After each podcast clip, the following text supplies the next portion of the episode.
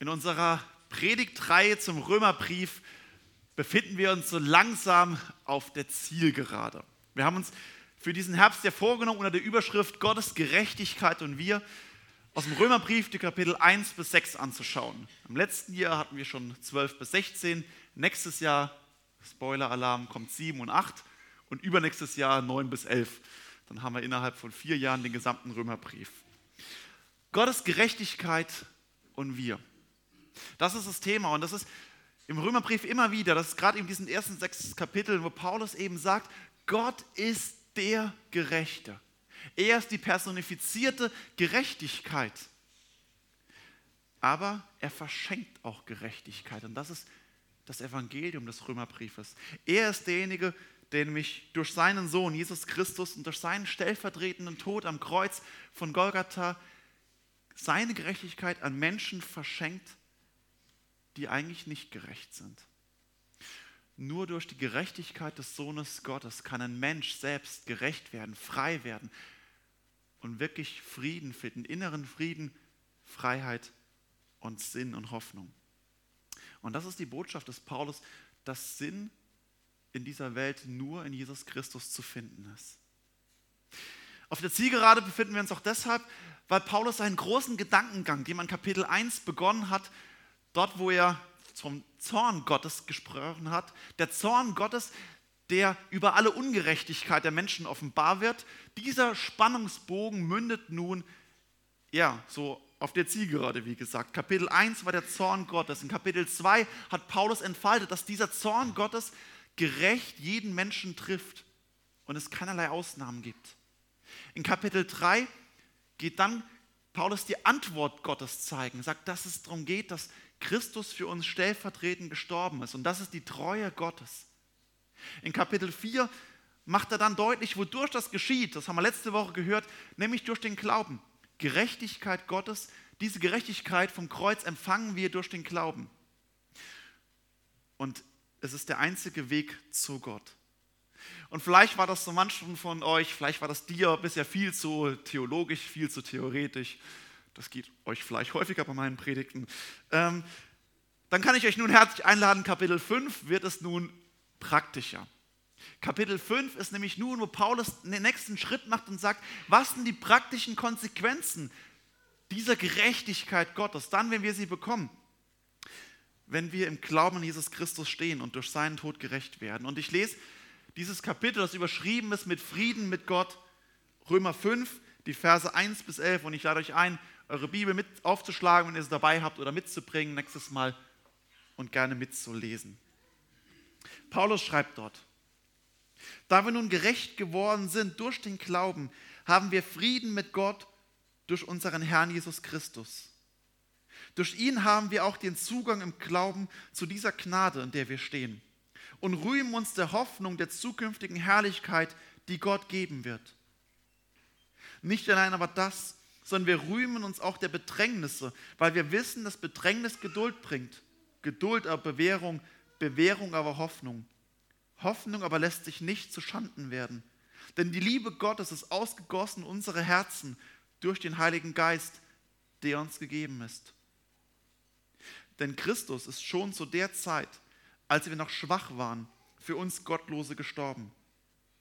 Nun stirbt kaum jemand um eines gerechten Willen. Um des guten Willen wagt er vielleicht sein Leben.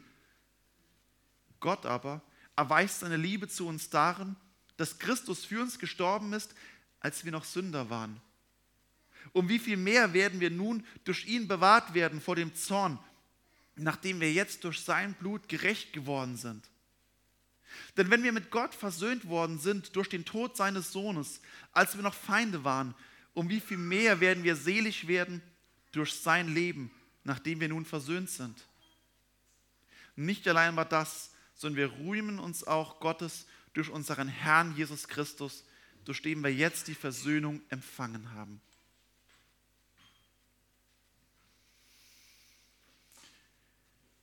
Friede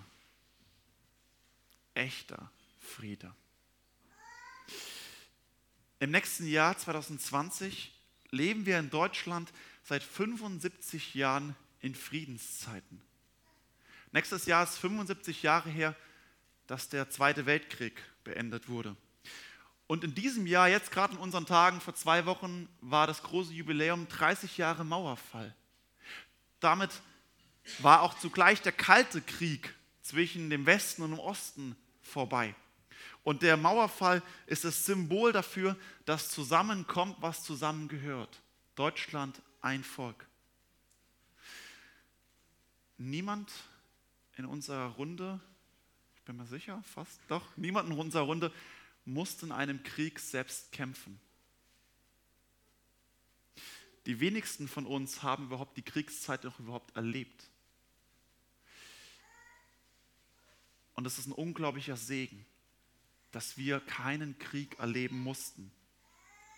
Dass das Problem ist, also wenn man davon von Problemen sprechen kann, wir, die wir nie gekämpft haben oder auch nie es erlebt haben, uns ist oft gar nicht bewusst, was Frieden eigentlich bedeutet.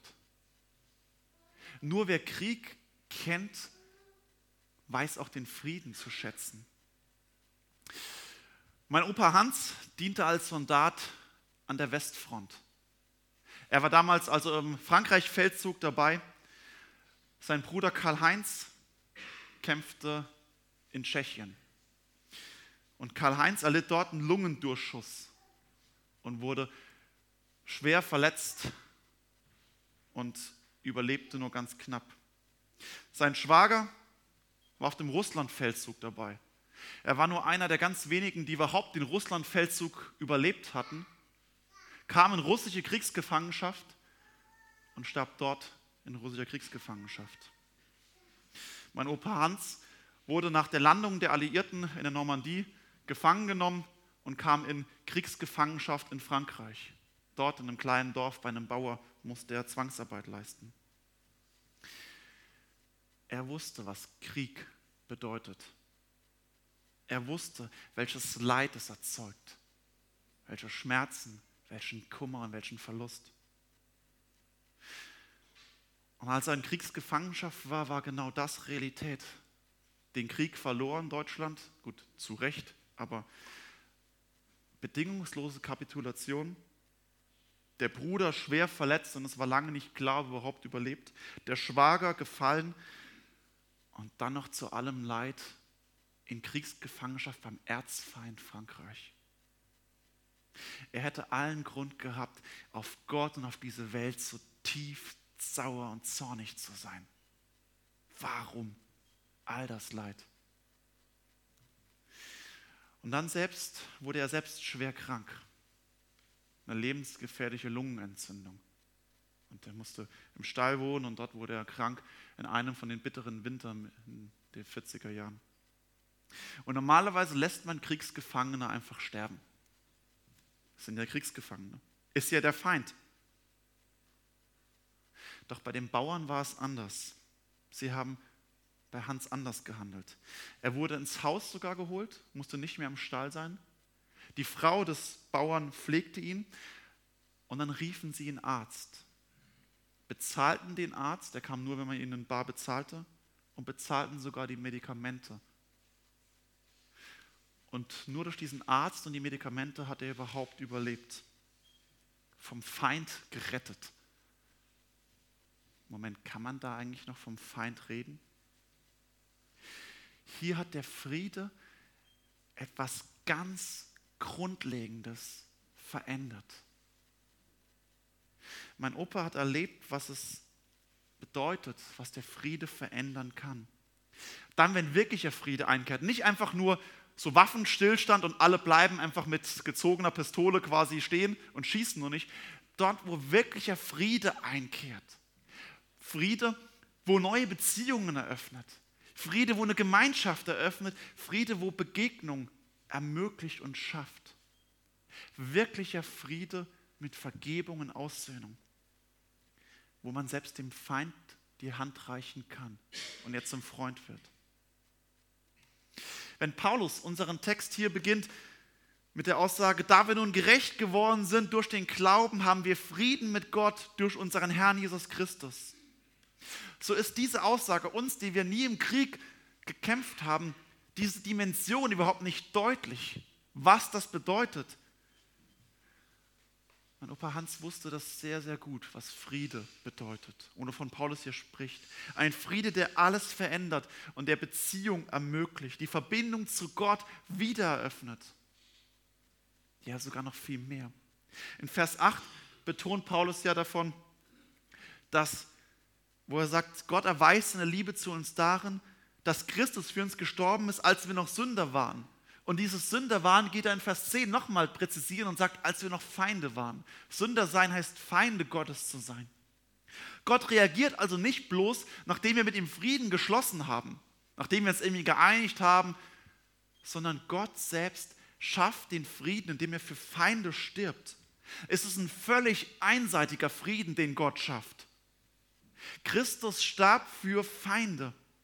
Gott selbst geht in den Tod für Erzfeinde, für die, die gegen ihn kämpfen. Christus stirbt für Feinde, um gerade die Feinde von der ewigen Verlorenheit zu retten. Um Sünder, um dich und mich von der ewigen Verlorenheit freizukaufen und zu ermöglichen, dass wir die Gerechtigkeit Gottes geschenkt bekommen, empfangen dürfen und dadurch zu Kindern Gottes werden. Jesus stirbt für seine Erzfeinde, um die Feinde zu Kindern zu machen. Das ist die Dimension des Friedens, die Paulus hier beschreibt. Das ist die Dimension des Friedens, die im Zeichen des Kreuzes steckt. Sind wir uns dessen bewusst? Ich glaube, wir können uns diese Dimension nicht mehr ansatzweise bewusst werden. Auch Paulus schreibt davon, dass es die Vorstellungskraft massiv übersteigt. Nämlich hier schreibt er in Vers 7, nun stirbt kaum jemand um eines gerechten Willen. Um des guten Willen wagt er vielleicht sein Leben. Das ist die Dimension, die uns vielleicht noch ansatzweise vertraut ist. Die großen Heldentaten, jemand, der sich aufopfert für andere. Die großen Heldengeschichten aus den Filmen und Serien, aber auch Alltagshelden, wo sich Mütter bis zur Selbstaufopferung für ihre Kinder hingeben und investieren. Wie Forscher Tag und Nacht daran arbeiten, um zum Beispiel Gegenmittel für schwere Krankheiten zu finden. Wie Rettungsschwimmer und Bergretter ihr eigenes Leben riskieren, um das von anderen Menschen zu retten. Die größte, die krasseste Heldengeschichte ist die von Jesus Christus, der für seine Feinde stirbt, um sie zu retten. Und Paulus sagt, wir können das nur in Ansatzweisen dieser Welt nachempfinden. Das, was Jesus tut, übersteigt alles. Und nun spricht Paulus von den Konsequenzen dieses Friedens. Denn er sagt, wer in diesem Frieden steht, und wer anfängt, sich bewusst zu machen, was das bedeutet, was dieser Friede bedeutet, wer anfängt, danach zu suchen, das, was Gott für uns getan hat, wer darin wächst, der steht in einer Hoffnung der zukünftigen Herrlichkeit, die Gott geben wird. Das Stichwort ist hier Hoffnung. Der lebt aus einer Hoffnung, ja nicht nur aus einer bloße Hoffnung, wie ich hoffe, dass heute Mittag es nicht regnet, sondern eine Hoffnung, die viel, viel stärker ist. Eine Hoffnung, eine Gewissheit, die fast schon an Sicherheit grenzt. Eine Hoffnung, die alles übersteigt, nämlich die Hoffnung, ganz in Gottes Hand zu sein und sein Leben ganz aus Gottes Hand zu nehmen. Für viele Nichtchristen geben wir Christen kein besonders gutes Bild ab. Eigentlich müsste diese Hoffnung aus uns heraus strahlen, scheinen. Wir müssten eigentlich Hoffnungszeichen dieser Welt sein.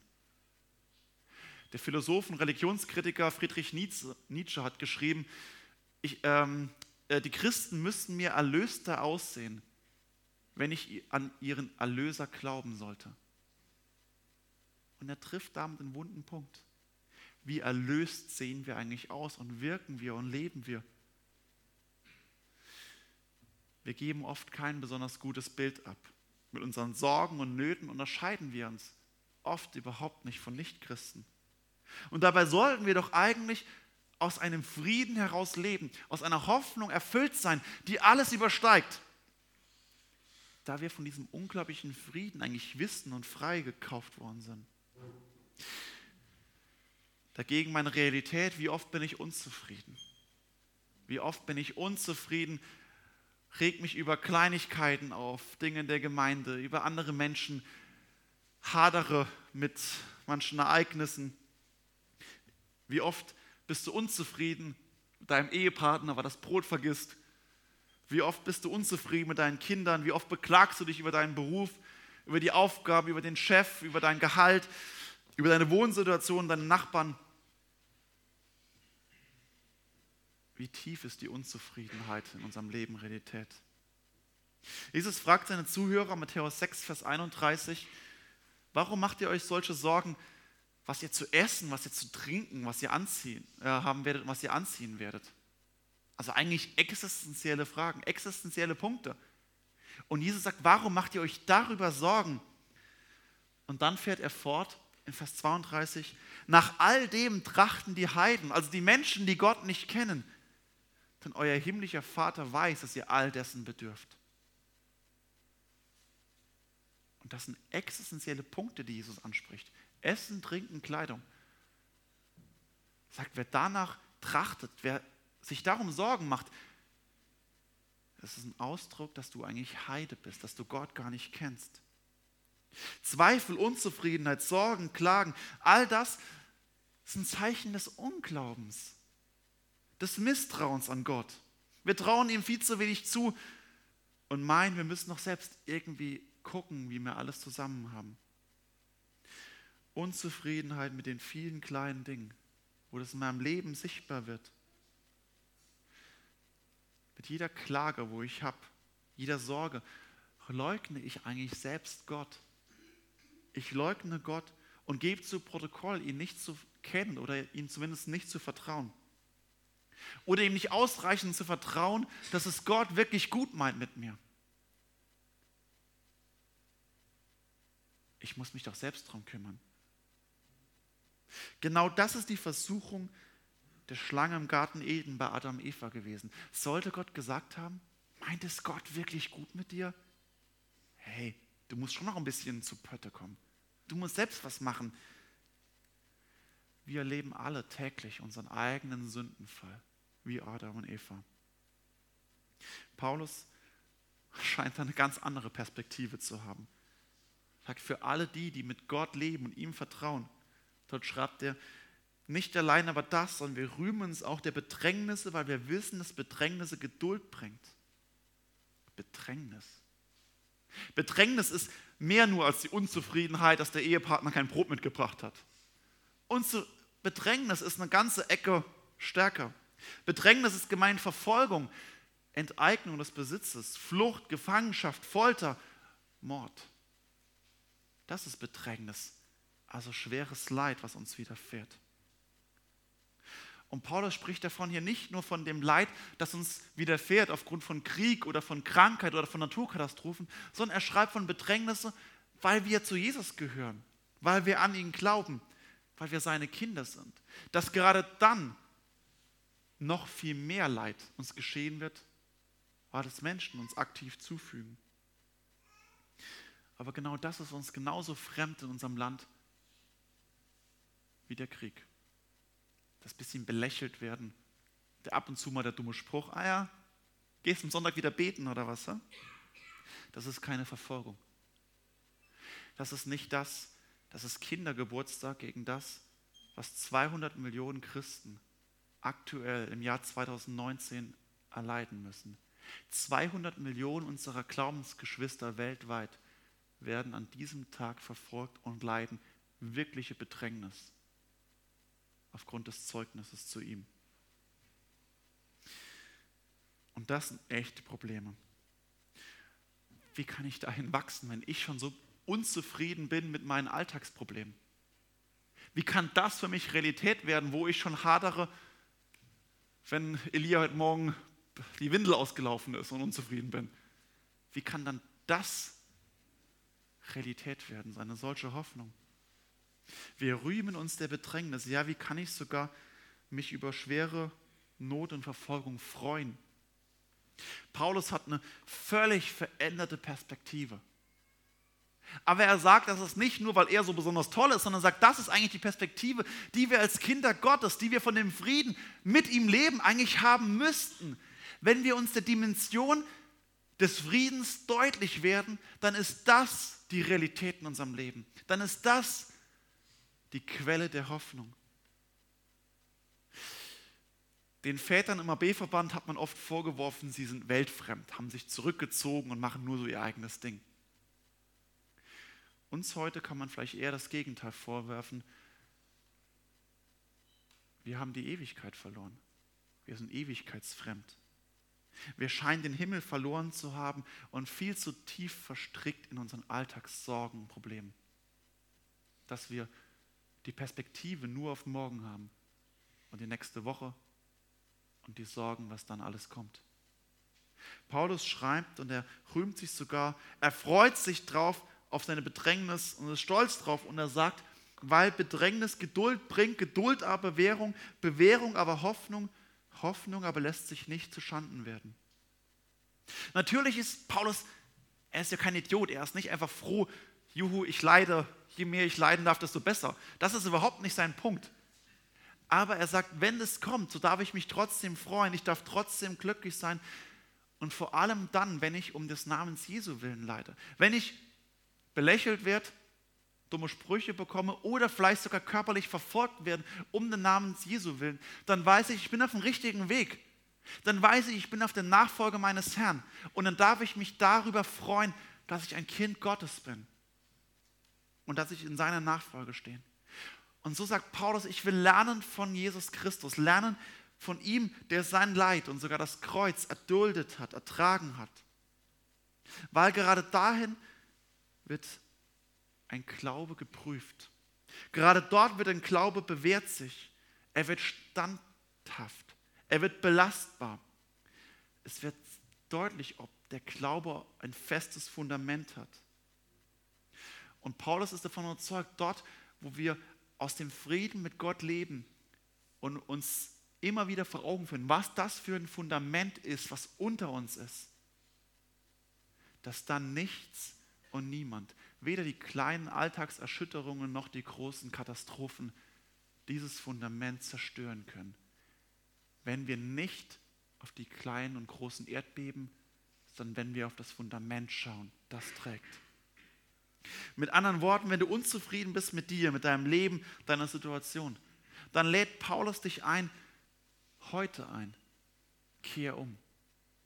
Bekehr dich. Kehr um von deinem Unglauben zu Jesus Christus, dass du deine Sorgen, das, was dich so belastet, was dich beschäftigt, ihm hinlegst und zu ihm kommst und ihm vertraust. Und eine solche Bekehrung brauchen wir täglich neu. Eine Umkehr von unseren Sorgen hin zu ihm. Eine Umkehr vom Unglauben zum Glauben. Vom Misstrauen zum Vertrauen. Wenn am heutigen Tag die Sorgen in deinem Kopf wachsen und du denkst, oh, morgen ist wieder Montag, der Wecker klingelt so früh oder was auch immer morgen ansteht. Der Wecker wahrscheinlich bei den meisten. Dann, wenn die Sorgen anfangen zu wachsen, sich direkt dagegen zu reagieren, sagen, nein, ich will mir keine Sorgen machen, sondern Jesus, ich gebe sie dir. Ich gebe sie dir hin, nimm sie weg. Jesus, ich will dir vertrauen. Auf jede Sorge, die meinem Kopf hochkommt, meinem Herzen hochkommt, Jesus, ich will dir vertrauen.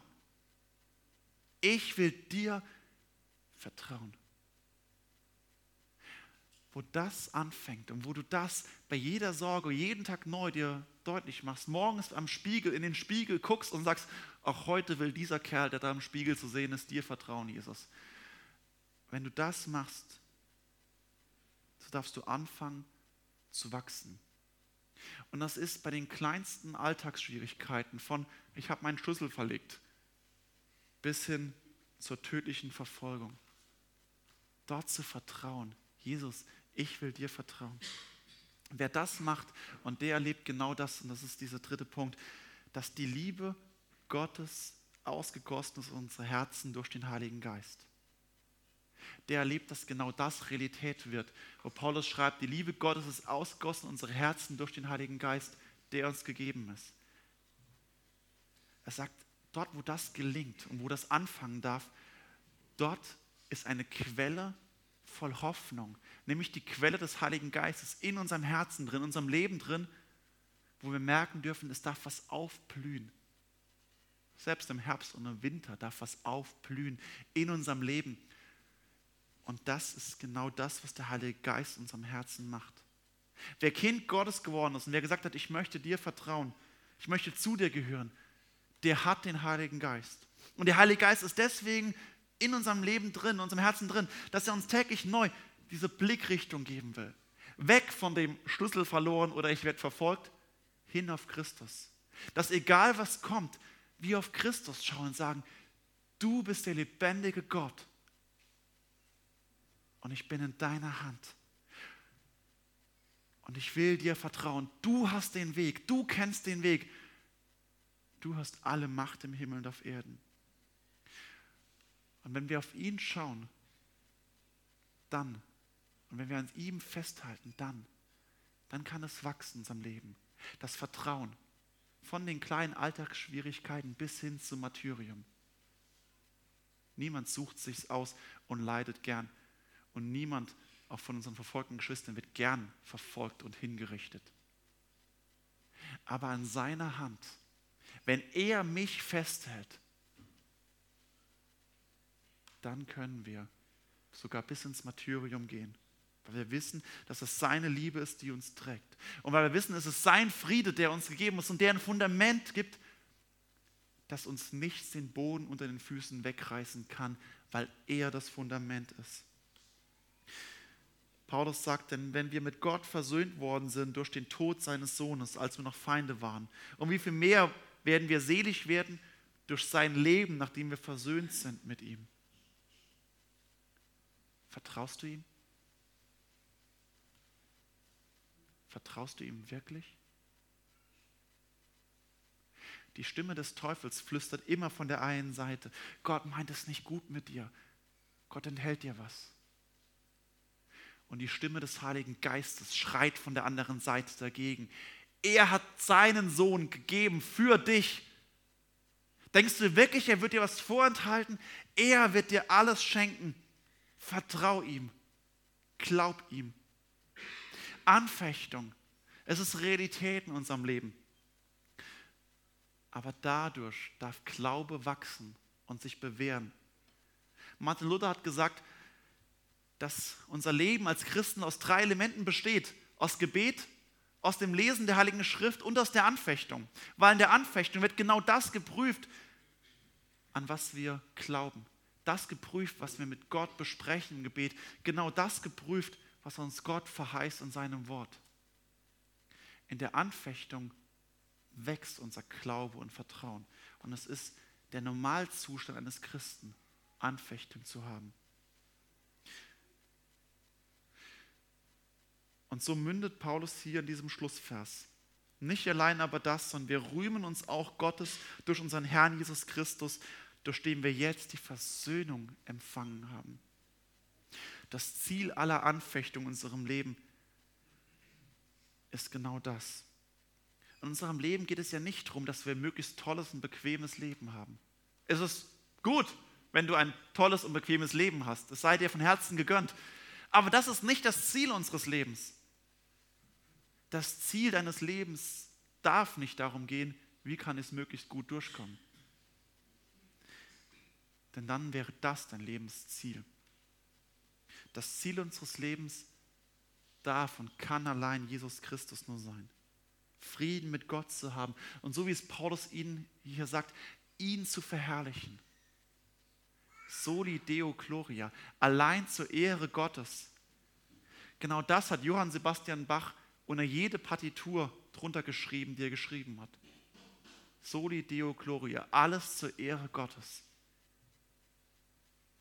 Die höchsten Höhen und die tiefsten Tiefen zur Ehre Gottes. Denn er hat mich befreit. Und ich lebe aus diesem Frieden zu seiner Ehre. Mein Opa Hans war übrigens viele Jahre nach Kriegsende. Dann, nachdem die politischen Wogen sich geklettet haben, nachdem irgendwann die Grenzen auch wieder offener waren, dass man als Privatperson drüber gehen kann. Dann, wo die Erzfeindschaft zwischen Deutschland und Frankreich sich langsam abgebaut hat, auch auf politischen Wege. Dort ist er wieder zurück in das Dorf gefahren. In das Dorf, wo er als Kriegsgefangener war. Und er ist hingefahren er traf diesen alten Bauern, der inzwischen sehr alt geworden ist, auf dem Markt. Und der Bauer hat ihn gesehen, als er auf den Markt kommt, von weitem schon, erkannte ihn sofort wieder und schrie laut auf, Hans, Hans, Leute, Leute, seht ihr, Hans ist wieder da, Hans ist wieder da. Läuft ihm entgegen und fällt ihm um den Hals und umarmt ihn. Der Kriegsgefangene, der als Soldat kam, um dieses Land zu erobern und zu verwüsten, der kommt und kehrt als freier Mann und als Freund zurück. Dort, wo Krieg und Hass regiert haben, dort ist wirklicher Friede erlebbar geworden. Wie viel mehr soll der Friede mit Gott in deinem Leben sichtbar, unerlebbar werden? Amen.